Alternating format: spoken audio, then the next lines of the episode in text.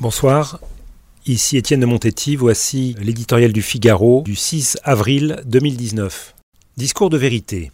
Des cas de pédophilie à répétition, le primat des Gaules condamné en première instance pour non-dénonciation d'agression sexuelle, offrant sa démission au pape qui la refuse, c'est peu dire que les catholiques français sont sonnés.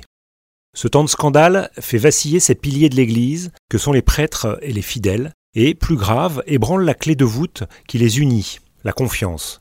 Il reviendra aux psychologues, aux théologiens, aux historiens de déterminer les raisons qui ont conduit à ce désastre. Cléricalisme, formation défaillante, ces débuts d'explication ne suffiront pas à épuiser la réalité.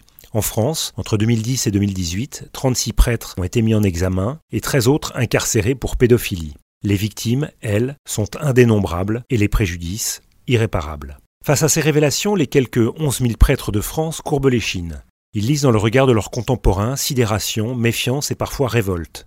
Comme un fruit gâté pourrit tout le panier, le prêtre criminel jette l'opprobre sur l'ensemble du clergé. C'est injuste, c'est inévitable.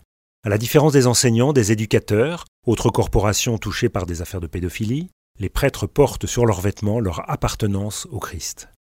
La première réponse est venue mercredi de la conférence des évêques de France. Elle s'est dotée d'une nouvelle direction.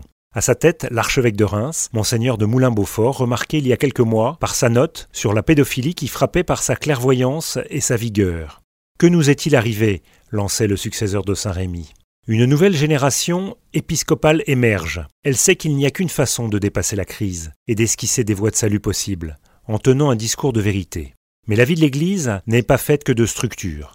L'injonction divine faite à Saint François, Répare mon Église, ne désignait pas seulement les murs, mais les cœurs. Si les fidèles déboussolés attendent un élan de purification générale, c'est pour affermir leur foi.